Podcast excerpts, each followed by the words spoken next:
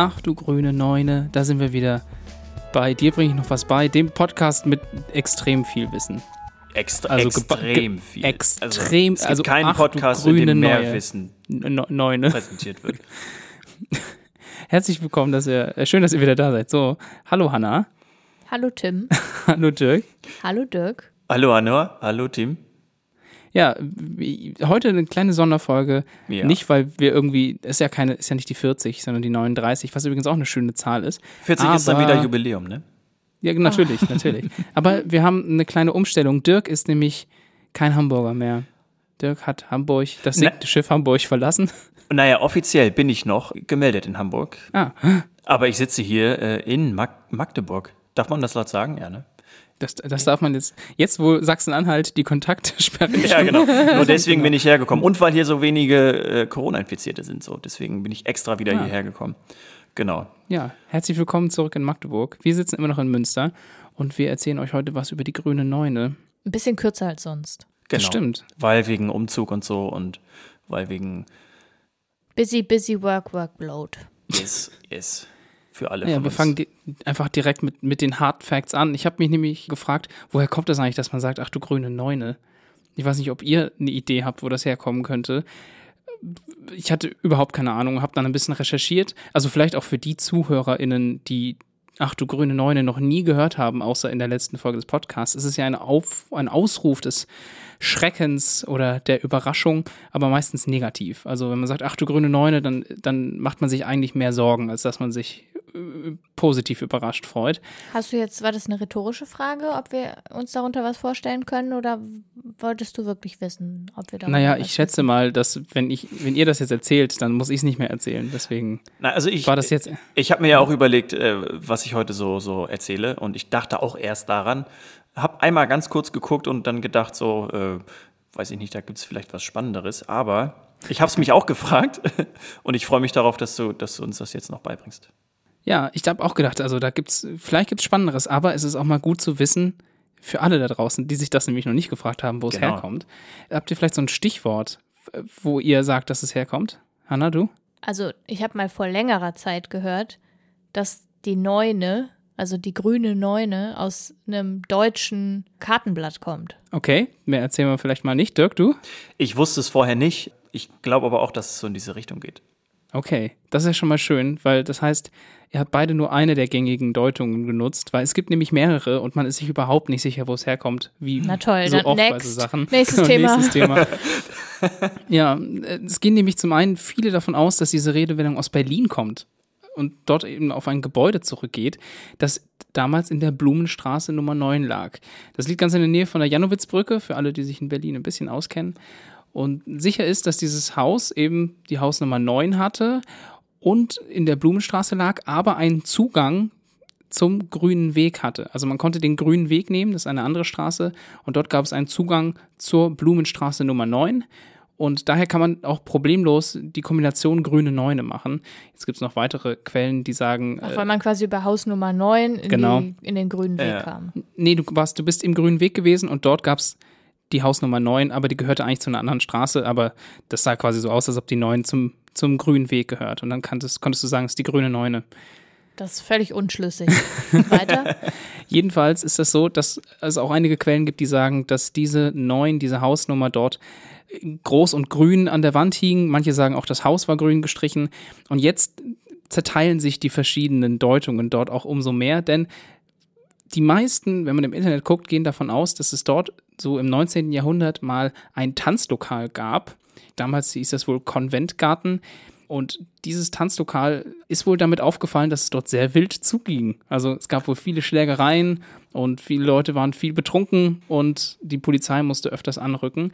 Und das heißt, dass dieser Konventgarten quasi diesen Beinamen bekam, die grüne Neune, einfach weil das eben die Hausnummer 9 am grünen Weg war und dieses Negative, also dieses, äh, dass man negativ überrascht ist, kommt damit zustande, dass in diesem Konventgarten halt wohl viele Schlägereien und so stattfanden. Ach so. Ja, das ist so eine gängige äh, Deutung. Die andere ist, dass es dort, und das ist tatsächlich auch ein bisschen besser belegt, dass dort irgendwann ein Theater aufgemacht hat an genau dieser Adresse. Und äh, das Theater da, mit der Tatsache gespielt hat, dass es halt in, grünen Weg und die Neun war und dann auch eigene Stücke aufgeführt hat, die diese Referenz, die grüne Neun benutzt hat. Und es wurden wohl öfters gesellschaftskritische, äh, gesellschaftskritische Stücke aufgeführt und diese Dramatik dahinter wurde dann mit der grünen Neun verbunden. Also, ach du grüne Neune, weil es eben so dramatisch ist. Ja, das sind, das sind so die Deutungen, die aus Berlin kommen und die meisten KritikerInnen sind total unzufrieden mit den Deutungen, weil sie sagen, all diese Sachen sind viel zu neuzeitlich. Also diese Redewendung gibt es anscheinend schon viel länger. Ja, man hat das bestimmt schon viel länger ausgerufen. Ja, das klingt so ein richtig urdeutsches. Ach du Grine, nein. Oder so. Und das sagen halt die meisten Genau so. KritikerInnen. Und deswegen gibt es eben diese zweite These, die ihr schon angedeutet habt, und zwar, dass das aus der Welt der Jahrmärkte kommt und noch spezieller vom Kartenlegen, beziehungsweise Kartenlegen, um in die Zukunft zu schauen. Denn wer damit nichts anfangen kann, also auf Jahrmärkten kann man heute noch und konnte man früher auch schon, auch im Mittelalter, Menschen dafür bezahlen, dass sie für einen die Zukunft vorhersagen und das eben manchmal mit Hilfe von Spielkarten. Ach, mit ganz normalen Kartendecks? Also ich glaube, es ist nämlich die Peak 9 oder so. Genau, also Ja. man, viele kennen das mit Tarotkarten und das wurde auch oft so benutzt. Und man kann dort eine Karte finden, das ist die Neun der Schwerter. Es gibt eine ganz bekannte Form der Tarotkarten, die heute viele Leute zu Hause haben, in so einer gelben Schachtel, Ja, ja, wo dann auch die gleichen Bilder, alle die gleichen ich Bilder glaube, die haben. liegen auch bei meinen Eltern. Ich glaube auch, die liegen in so vielen Haushalten rum. Nicht in meinem, Aber damals- auch nicht von meinen Eltern. Ich habe auch keine zu Hause, aber das ist ein ganz bekanntes Tarotblatt. aber, aber- deine Mama hat doch welche, oder? Bestimmt, ja. Und es ist aber halt so, dass damals natürlich nicht alle dieses standardisierte Blatt hatten und man konnte eben Tarotkarten auch mit anderen Blättern spielen. Im Französischen, mit dem französischen Skatblatt zum Beispiel. Mhm. Und da entsprach die Pik, neun- also entsprach das der Pik 9. Ja, das ist also das, die was ich neun der kenne. Schwerter. Ja. Und es gibt aber das deutsche Skatblatt und da ist Pik eben gekennzeichnet, manchmal nennt man das Blatt, manche nennen das auch Laub. Ja, aber das sind diese, diese Karten, diese grünen Karten, Ja. auf denen so Ja, Blätter stimmt. abgebildet sind, so Pflanzenblätter. Ja, das heißt also, die Karte, die dem, die der Neun der Schwerter entsprach, ist eben Die grüne, die grüne Neun. Neune. Ja, okay. Ja, und Im warum, Deutschen. Genau, im Deutschen. Karten. Und jetzt ist natürlich die Frage, warum ist das so dramatisch? Naja, die Neun der Schwerter steht im Allgemeinen für Unglück. Also wenn man die heutige Form auch anguckt, dann sieht man darauf eine Person, die im Bett gerade von einem Albtraum aufgewacht ist. Und im Hintergrund sieht man so Äh, auf der Schwerter. Tarotkarte. Genau, auf der Tarotkarte. Und wenn das gelegt wird, hat das normalerweise eben mit Albträumen zu tun oder mit, mit schlechten Vorhersagen. Und wenn die Karte eben aufgetaucht ist, dann konnte man, sollte man sich in Acht nehmen, weil die Zukunft nichts Gutes verhieß. Und dann hatte man eben die grüne Neune gezogen. Ach, Dann, du ach du grüne Neune. Neune. Ja. Das ist also so die etwas gängigere und auch etwas unterstütztere äh, Begründung, warum man Ach du grüne Neune sagt. Es ist alles sehr schlecht belegt und deswegen dachte ich, packe ich noch einen anderen bunten Fact oben drauf und zwar wisst ihr, warum man blau macht. Oh, weil es früher keinen gelben Schein gab, sondern einen blauen Schein vielleicht? Den man vom Arzt Nee. bekommen hat oder von der Ärztin? Viel, viel, viel, Weil viel früher. nur die Männer in Blau Männern blau gemacht haben. Jetzt, Das ist schon mal eine, ist eine bessere Richtung. jetzt spielen wir so ein bisschen genial daneben. Das war früher meine, meine Lieblingssendung. Ah, tolle Sendung. Das hat Auf jeden Spaß Fall. Gemacht. Nee, ich äh, war, äh, wenn, wenn irgendwie Farbe gefärbt wurde oder so und man Tinte irgendwo Ja. reingeworfen hat, dann hat nee, man. nicht Tinte, aber es geht ums Färben. Oh, Ja.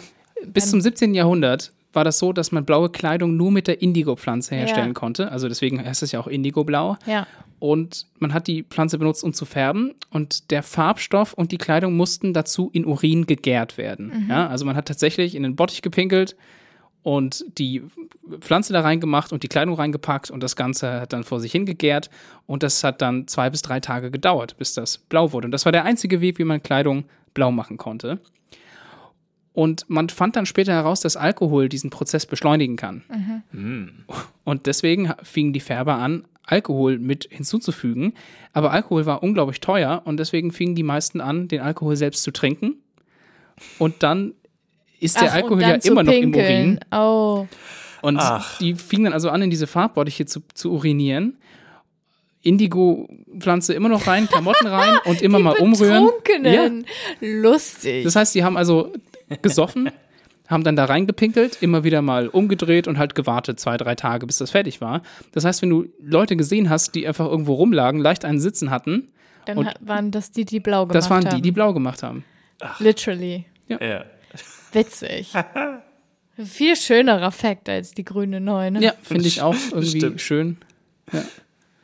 Ah, that's fun. Jetzt wissen wir, jetzt haben wir auf jeden Fall was Grünes und was Blaues. Und vielleicht beim nächsten Mal nehmen wir noch irgendwie Gelb und Rot dazu oder so, damit wir ein bisschen mischen können.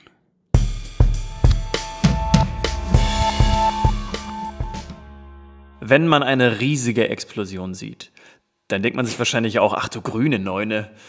Und zwar gab es eine riesige Explosion am 30.06.1908 in Sibirien. Und die wurde bekannt unter dem Namen Tunguska-Ereignis, benannt, Ja. nach, benannt nach dem Fluss Podkamennaya Tunguska. Es sind da nicht unglaublich viele so Verschwörungstheorien um diese, um diese Explosion? Genau, richtig. Also darum ranken sich sehr, sehr viele Mythen und es gibt ganz, ganz viele Theorien, zu denen ich gleich noch komme. Und zwar wurde das halt Ereignis oder Event genannt, weil man lange, und zwar bis heute nicht genau weiß, wie es überhaupt zu dieser Explosion gekommen ist. Da gibt es wirklich unfassbar viele Theorien.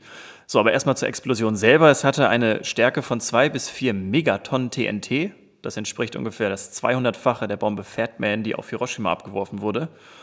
Und um diese Alter. Sprengkraft noch mal ein bisschen zu verdeutlichen, äh, Bäume im Radius von 30 Kilometer wurden entwurzelt. In einem 65 Kilometer entfernten Ort wurden Fenster und Türen eingedrückt. 500 Kilometer entfernt konnte man noch die Druckwelle wirklich spüren, einen Feuerschein wahrnehmen oder halt ein Donnergeräusch hören. Die Seismographen in Potsdam reagierten nach 4 Stunden 42 und in Washington die Seismographen 8 Stunden nach der Explosion. Das ist schon abgefahren, ne? Das ist so cool. Ja, vor allen Dingen, weil diese Explosion, die, die geht, wandert durch, durch das Erdreich und äh, ja, wird dann einfach in, in verschiedenen Seismographen dann halt sozusagen äh, gescannt oder gemerkt. Ja, es gab oder es gibt halt immer noch diffuse Hypothesen, wie es überhaupt zu dieser Explosion gekommen ist. Also es gibt die Theorie, dass es zum Beispiel eine Staubexplosion gewesen sein soll. Dann gibt es die Theorie, dass es eine Mückenexplosion gewesen sein soll. Also eine, eine Explosion, die quasi ähnlich ist wie eine Staubexplosion, nur halt äh, ohne Staub, sondern mit Mücken. Weil es halt in dieser Region ganz, ganz viele Mücken gegeben haben soll. Habe ich auch noch nie gehört, dass es angeblich so eine Mücken, also eine Mückenexplosion kann man sich irgendwie nur so schwer Habe ich auch noch nie gehört. Von, also vorstellen. Mehl kennt man, Mehlexplosionen, Staubexplosionen habe ich schon öfters gehört. Vor dass da ganze Häuser irgendwie in die Luft fliegen. Ja, es ist mega gefährlich, deswegen ist es ja auch Ja. zu, zu äh, Recht auch Gefahrgut sozusagen. Mhm. Dann gibt es eine Theorie, natürlich, dass es ein Einschlag eines Raumschiffs gewesen sein soll oder halt ein Einschlag eines schwarzen Lochs. So, Der Einschlag yeah, eines nice. schwarzen Lochs. Ja, klar. genau, richtig. Was ein schwarzes Loch ein, also Meteoriteneinschlag hätte ich verstanden. Ja, aber wie soll denn was, was nicht, also nichts einschlagen? Naja, ein schwarzes Loch ist ja erstmal was. Also das ist ja, äh, ein, Ja, eine aber- super schwere Masse an sich Ja. so. Deswegen, das ist ja kein Loch oder so, sondern das ist ja wirklich ein, äh, ja, ich weiß gar nicht, ich kann es nicht genau Ja, beschreiben, schon- aber es ist halt irgendwie. Aber halt mit es ist einem was. krassen Sog. Ja, das ist halt absolut verrückt. Deswegen ist es halt auch wirklich nur eine, eine diffuse Hypothese, so würde ich es halt nennen. So, das Interessante ist ja aber, dass es keinen Krater zu finden gibt. Also es gab keinen klassischen Einschlag jetzt zum Beispiel durch einen Asteroiden. Man war sich dann aber relativ lange einig, dass es sich halt um einen Asteroiden gehandelt haben muss, der halt nicht eingeschlagen ist, sondern in der Atmosphäre einfach explodiert ist und halt einfach dadurch keinen Krater hinterlassen hat.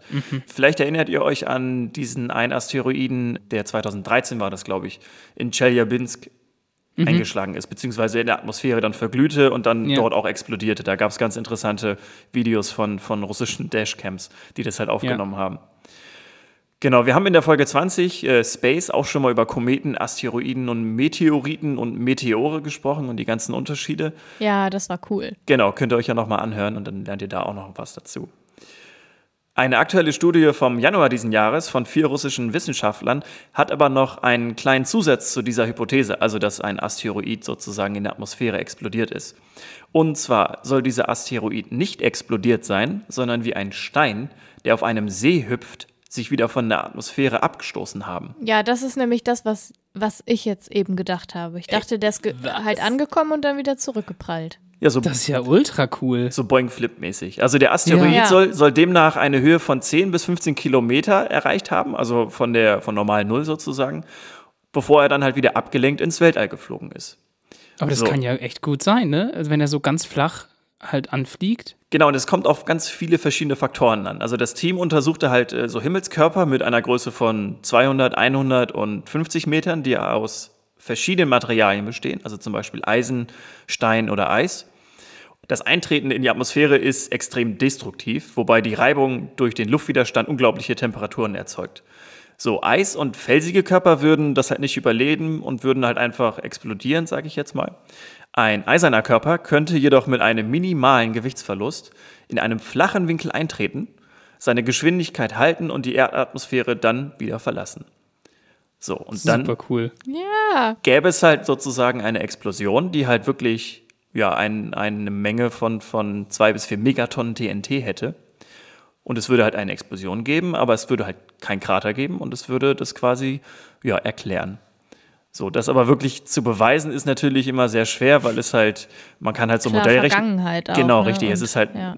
man kann da Modellrechnungen anstellen und das irgendwie versuchen zu beweisen, aber da das halt wirklich schon über 100 Jahre her ist und immer noch nicht geklärt ist und es einfach so viele Mythen und Theorien dazu gab, ist es halt äh, mega interessant, dass halt jetzt die Wissenschaft heutzutage immer noch nicht weiß, wie diese Explosion entstanden Ja. ist, weil es halt ein so einmaliges ja. Event gewesen ist. Aber es ergibt ja auch total Sinn, weil es gibt ja keine Spurenstoffe, die noch irgendwo zu finden sind. Ne? Genau, Also, richtig. Also, normalerweise hast du- gibt es ja. wenn man jetzt zum Beispiel, wenn ein Asteroid in der Atmosphäre explodiert, dann hat man ja so Debris, würde ich jetzt auch, also ja, so einfach Ja. so, so einzelne Teile, die sozusagen von diesem Asteroiden gekommen sind. Und die lassen sich halt auch nicht wirklich finden. Also nicht in einer Menge, Ja. die man jetzt erwarten würde, nachdem so eine riesige Explosion da war. So. Ja. Deswegen ist das eine schlüssige Erklärung so. Das ist, äh, ja. Und Super cool. Habe ich noch nie drüber nachgedacht, aber das müsste natürlich gehen, dass der da einfach so. Ich finde es witzig, weil ich habe Ab- halt gerade, ja. als Dirk das gesagt Ja. hat, habe ich gedacht, okay, wenn es keinen Einschlag gab, dann ist der vielleicht einfach wieder zurückgeflogen. ja, Ja, ich meine, das genau. heißt, und das ist, also- das, genau das sagen die halt auch. Ich weiß gar nicht, was ich sagen soll. Also, cool. Ach du grüne Neune, könnte man sagen. Ja, ach du grüne Neune, ey.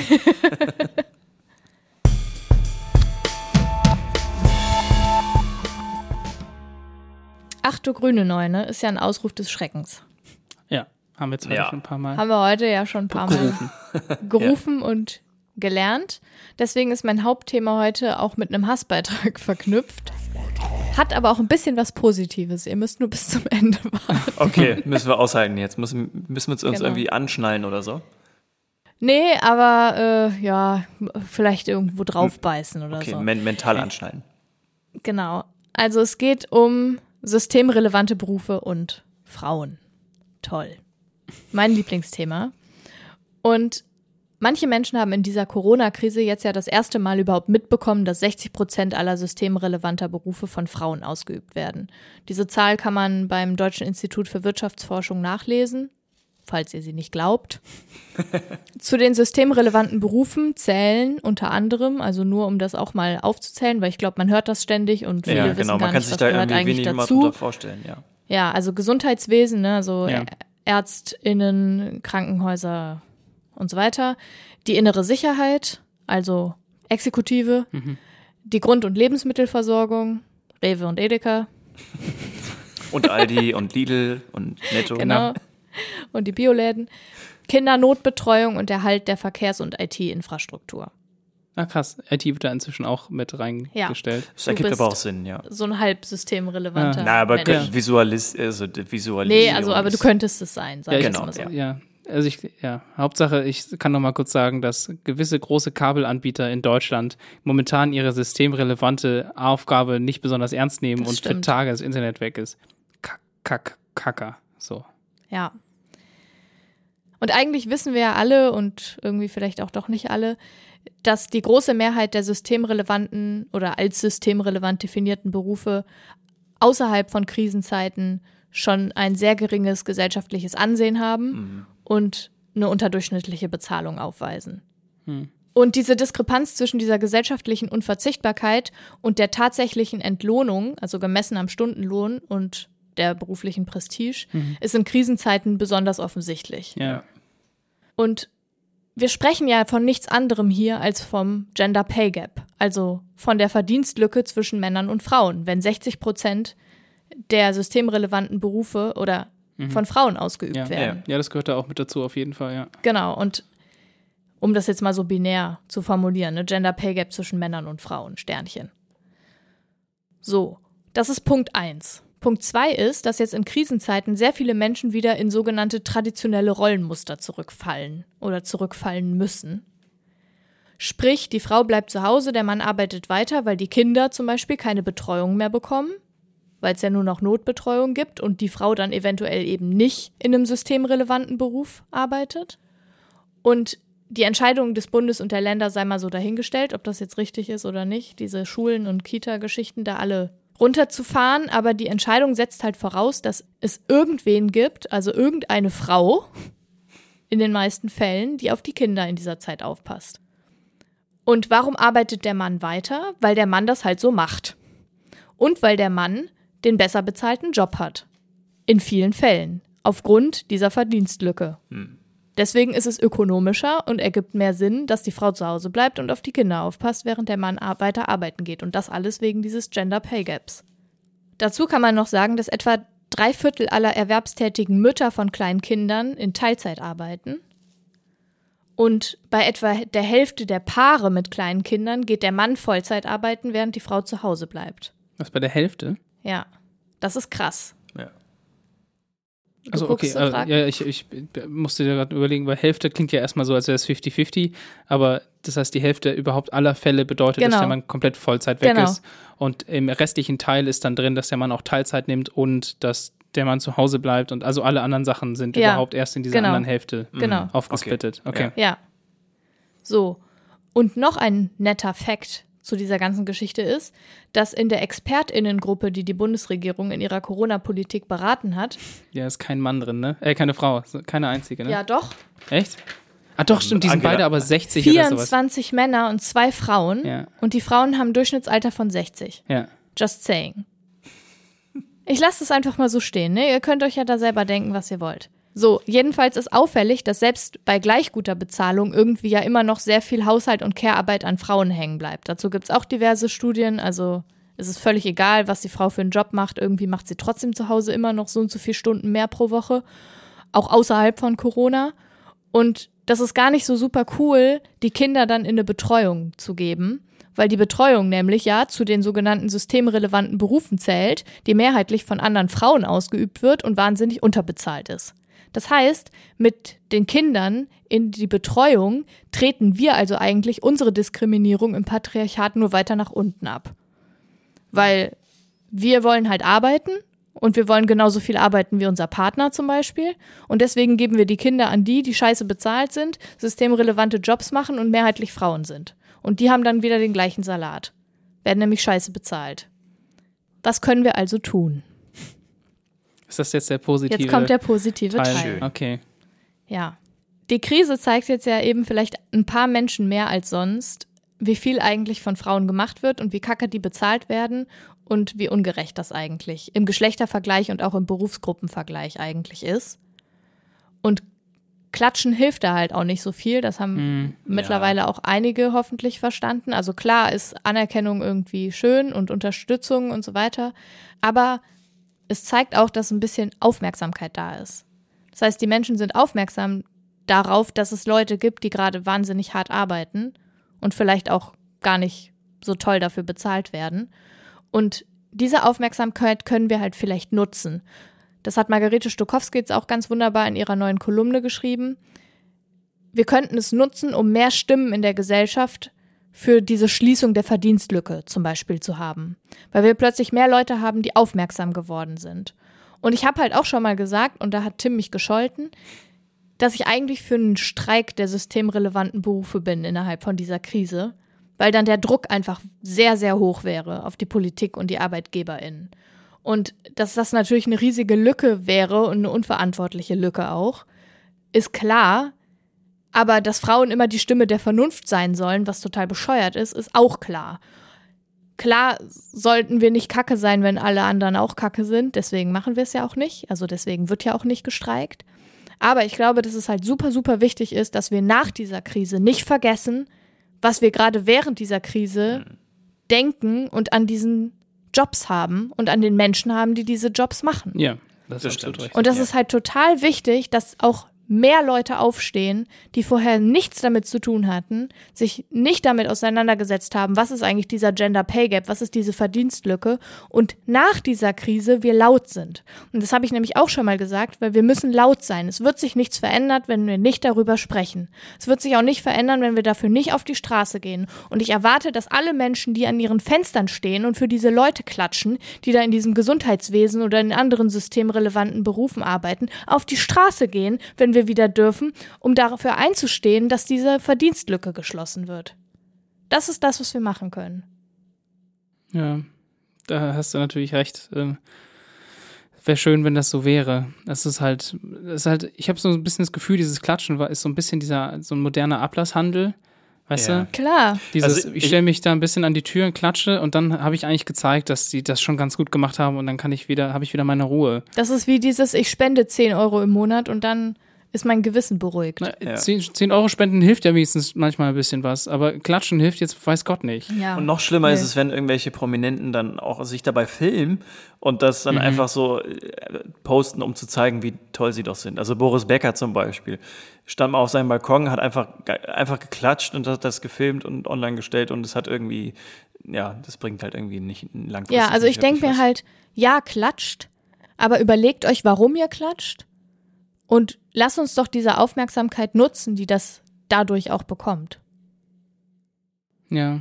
Ich habe Ja, leider das wär- wär nur, die. Be nur die Bedenken, dass jetzt diese, also diese Krise wird, glaube ich, nicht von heute auf morgen so zu Ende sein, dass wir quasi mit den Gedanken, die wir jetzt haben, das sozusagen von 0 auf 100 sozusagen übernehmen können, sondern das wird halt alles so schleichend wieder zurückgehen, dass, dass viele Menschen, glaube ich, das nicht, äh, nicht, nicht im Bewusstsein haben, wenn dann wieder die Normalität, die echte Normalität, so wie wir es halt vorher kannten, äh, wieder eingetreten ist. Und das ist halt Klar, ein, das ist- ja, ein Grund dafür, um ähm, noch mehr sozusagen danach einfach darauf hinzuweisen und halt laut zu sein, wie du das so schön gesagt hast. Ja, ich glaube halt auch, dass man dadurch einfach eine gute, einen guten Vergleich schaffen kann. Also die Leute, die man vorher nicht abholen konnte, kann man dann vielleicht, selbst wenn sich das alles so ausschleicht, Ja. dann irgendwann wieder dran erinnern und sagen, hey, weißt du noch, 2020? Ich glaube vor allem, dass auch die Leute, die schon lange dafür kämpfen, dass sich das ändert, inzwischen einfach bessere Argumente haben. Es ist ein Präzedenzfall, Ja. den du hinzeigen kannst und sagen kannst, Leute, wir hatten das. Wir fordern schon seit, keine Ahnung, 25 Jahren, dass sich das ändert, aber so sieht's aus, wenn es zum Extremfall kommt. Ne, wir, haben, wir haben euch das immer angekündigt, ja. ihr habt nicht zugehört, weil ihr gesagt habt, so schlimm wird's nicht sein und jetzt hat, hat quasi die Realität gezeigt, dass es so ist und das ist natürlich ein stärkeres Argument, was plötzlich vorgebracht werden kann. Ja, und das Argument wäre halt noch stärker, wenn die Frauen einfach die Arme verschränken würden und sagen würden, wir arbeiten erst weiter, wenn ihr uns jetzt richtig bezahlt. Hm. Also mal ernsthaft. Warum werden wir immer noch schlechter bezahlt als Männer? Warum? Weil wir schlechtere Arbeit machen? Nein. Sondern weil wir Frauen sind. Das ist Sexismus. ja. Weil wir in einem Patriarchat leben. Ciao.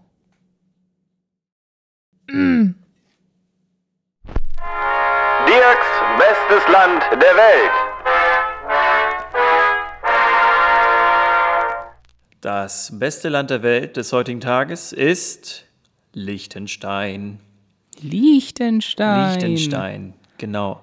Kleine Folge, kleines Land, dachte ich mir. Deswegen ist heute Liechtenstein, Liechtenstein das, das, das, das beste Land der Welt. Das 160,5 Quadratkilometer große und damit viertkleinste Land Europas liegt zwischen der Schweiz und Österreich. Zum Vergleich, die Insel Fehmarn hat 185,4 Quadratkilometer. Ist also wirklich, wirklich klein. Mich wundert es ein bisschen, dass es tatsächlich vier kleinere Länder noch gibt, aber da ist ja der Vatikan dabei, San Marino, Malta und Monaco. Also viele Stadtstaaten. Ja, okay. In Liechtenstein leben 38.650 EinwohnerInnen. Die Stadt Backnang hat im, hat im Vergleich 1000 weniger. Ja, aber ich glaube, das ist der alte Stand. Ich glaube, inzwischen sind es irgendwie 2000 mehr oder so. Ja, vielleicht ist der Stand auch von Liechtenstein nicht mehr so ganz aktuell. Also Ja, ja, plus, eh, klar, das, also das groß. fluktuiert natürlich ein bisschen. Fluktuiert gerade in Liechtenstein, weil ein Drittel aller LiechtensteinerInnen Ausländer sind. Also äh, aller EinwohnerInnen in, in Liechtenstein sind AusländerInnen. Liechtenstein ist eine konstitutionelle Erbmonarchie auf einer demokratisch-parlamentarischen Grundlage. Also natürlich keine echte, echte Erbmonarchie, sondern natürlich ein bisschen demokratisch angehaucht sozusagen. Das Staatsoberhaupt des Fürstentums ist Fürst Hans Adam II. Und jetzt brauche ich einen langen Atem, weil jetzt gleich der echte Name von Hans Adam II. kommt. Und zwar Johannes Adam Ferdinand Alois Josef Maria Marco Daviano Pius Fürst von und zu Liechtenstein, Herzog von Troppau und Jägerndorf, Graf zu Riedberg, Regierer des Hauses von und zu Liechtenstein. Ja, wer nennt denn sein Kind so?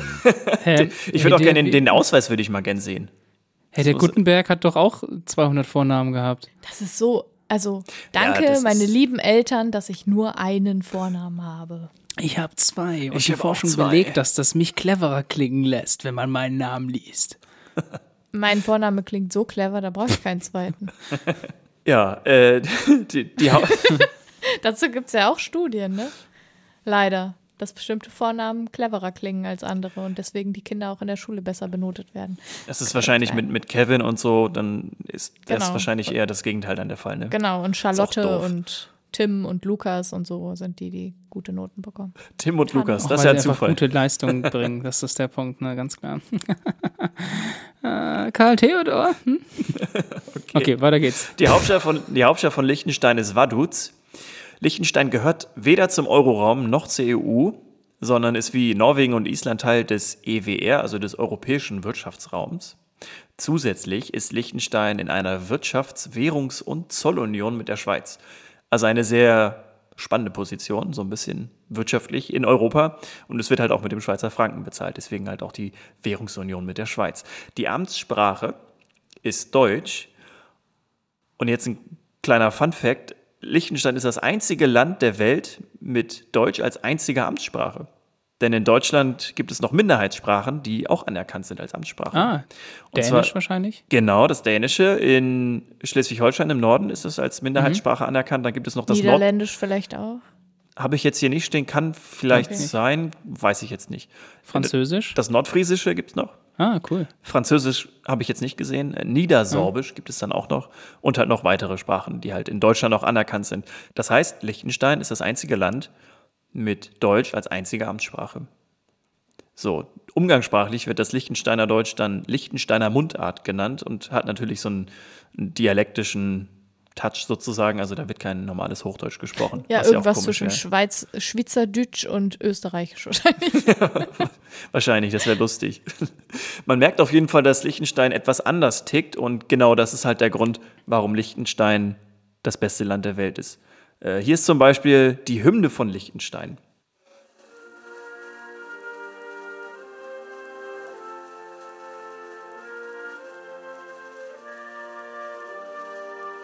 Kommt ihr euch irgendwie bekannt vor? Ja, Ja. das klingt wie ein Weihnachtslied. Nee. Nee, God Save the Queen. Genau. Die Ach, stimmt. Liechtensteiner Mach das mal Hymne wieder aussetzt. ist nämlich, äh, ja, oder wird mit der Melodie von God Save the Queen gespielt. Genau, und noch ein kleiner Side-Fact: Die Hymne von Maryland ist zur Melodie Ja. von O Tannenbaum. Das stimmt, das habe ich auch mal mitgekriegt. Wahrscheinlich, weil ich es mal irgendwann mal erzählt habe. Warum ist jetzt die geklaute Hymne das, der Fakt, warum Liechtenstein das beste Land der Welt ist? Das ist, äh, das ist ein Fakt. Es kommen noch, es kommen noch viel, viel mehr. Man kann zig Gründe finden, Hanna. Jetzt sei Genau. doch nicht so forsch. Entschuldigung, ich bin zu voreilig. Genau, Liechtenstein ist nämlich noch Weltmarktführer in der Herstellung von künstlichen Zähnen. Rund, Okay, zwan- ja, zwa- warum rund, ja, rund 20 Prozent der weltweit vertriebenen künstlichen Zähne kommen aus Liechtenstein. Ich glaube, das habe ich schon mal gehört. Das kann sein. Wie viele künstliche Zähne hast du denn bereits aus Liechtenstein bestellt? Keinen einzigen, aber ich wollte mal Zahnmedizin studieren. Ah, Okay, dann könnte man das vielleicht mal vorher irgendwie gelesen haben, das stimmt. Ja, und Ich habe auch einen zahnmedizinischen Newsletter abonniert. Oh Entschuldigung. was? wow. Hast du den immer noch? Ja, ZWR oder so heißt es. Aber warum? Ich weiß nicht. Zanis werden reich. ZWR. Okay, okay, Dirk, weiter geht's. Okay, ja, und nicht zuletzt, also die, die, der, der krasseste, also weswegen Liechtenstein wirklich cool ist, und zwar, man konnte Liechtenstein mal mieten, und zwar das gesamte Land.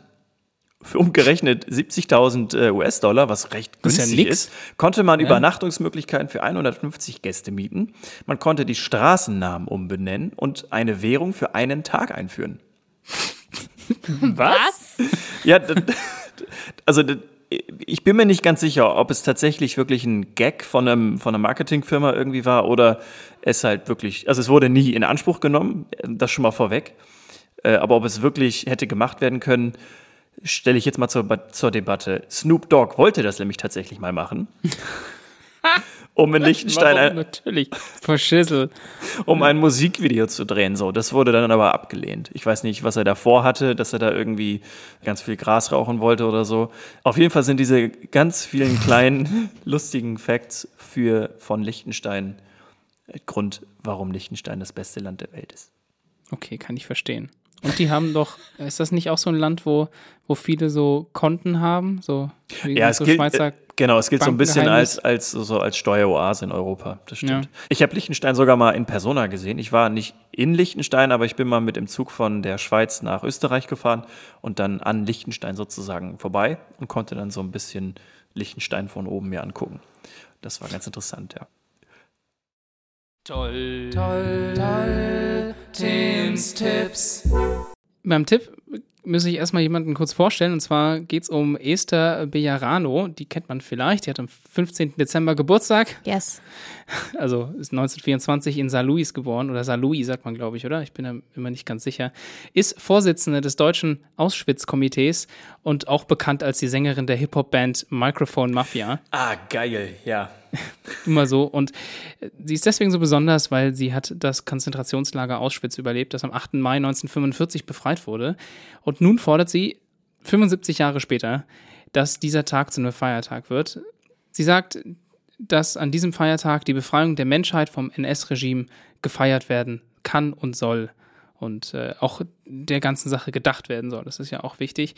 Und sie hat bereits eine Petition gestartet und die hat in diesem Moment, in dem wir hier sprechen oder die Aufnahme machen, mehr als 90.000 Unterschriften. Eine davon ist meine. Und man kann selbst auch noch unterschreiben. Auf der Plattform change.org kann man diese Petition finden. Jetzt wissen vielleicht manche nicht, dass in Berlin dieses Jahr bereits dieser Tag ein Feiertag sein wird. Also heute, ein Tag der Veröffentlichung des Podcasts, ist ja 8. Mai. Das heißt, heute ist ein Feiertag in Berlin. Und äh, eben als Gedenktag zur Kapitulation der Wehrmacht vor 75 Jahren. Aber allerdings nur für ein Jahr. Nächstes Jahr ist das nicht mehr so. Und jetzt soll das eben ein bundesweiter Feiertag werden. Wer das überhaupt nicht so cool findet, ist der AfD-Politiker Gauland. Der findet das doof, weil er sagt, das ist ein super trauriger Tag für Deutschland, weil er sagt selber, das ist ein Tag des Verlustes von großen Teilen Deutschlands und des Verlustes von Gestaltungsmöglichkeiten. Ja, halt die Schnauze. das muss man sich mal einfach auf der Zunge zergehen lassen. Der, danke, Gauland, dass du das gesagt hast, weil jetzt kriegt die, die Petition richtig viel Aufwind. Und das ist nämlich Ja. mein Tipp für heute. Wenn ihr Bock habt, dass der sich noch ein bisschen mehr braun ärgert als sowieso schon, dann unterzeichnet doch bitte diese Petition. Ich, ich, ich kann mir nichts Schöneres vorstellen, als wenn hunderttausende Leute einfach zeigen und unterzeichnen, wie wichtig das ist, dass dieser Tag ein, ein Tag der Befreiung ist, ein Tag Ja. der Befreiung vom Nazi-Regime und eben nicht ein trauriger Tag der Niederlage, sondern das ist ein Gewinn für Deutschland und ganz Europa und der Welt gewesen, dass das stattgefunden hat. ich kann überhaupt nicht mehr aufhören, meinen Kopf zu schütteln. Das Ja, Es regt ist, es jetzt ist schlimm. so es auf. Ist, Es ist, ist es so ist schlimm, und deswegen mein Tipp, bitte geht auf change.org, sucht euch die Petition von Esther Bejarano raus und unterzeichnet sie. Und dann habt ihr auf jeden Fall alles richtig gemacht.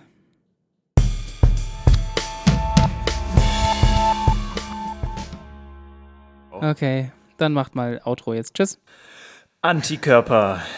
Anti alles, alles für immer. Nee, wie ging das Lied von Kasper? Anti für alles und zwar umsonst. Jedenfalls ist Antikörper das Genau. neue Thema für die nächste Woche, für unsere 40. Folge, die kein Jubiläum darstellt. Mega Jubiläum. Oh Mann, ey, Dirk. ich, ich mache einen Sekt auf. feiern. Ich mache einen Sekt auf.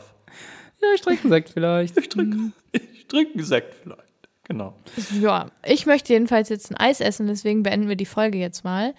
Es war wirklich schön, mit welchen Themen ihr mich wieder bereichert habt. Ich finde vor allen Dingen diesen Asteroiden, der aus, dem, aus der Atmosphäre wieder raushüpft, ganz toll. Auf jeden Fall.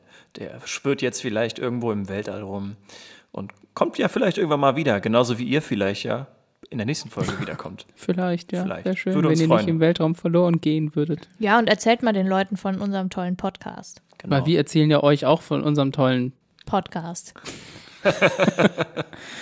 Antikörper. Nächste Folge. Wir hören uns wieder. Macht's gut. Ciao, Hanna. Bis Ciao, denn. Dirk. Ciao, Tim. Bye.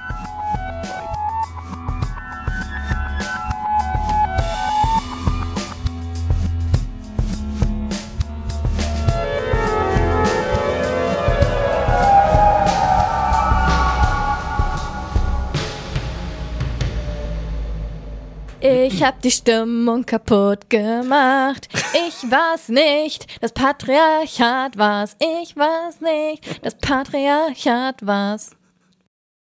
Los, Tim, gib einen Tipp und dann können wir die Miserie aufgeben. Die Miserie. Die, Mi die Miserie. Miserior ist ein christlicher äh, Geldspendedienst. Saufen für Miserio. Nee, das ist Tim nicht Ah aufgetreten. ja, stimmt. Sondern du ich. Aller Fame für mich.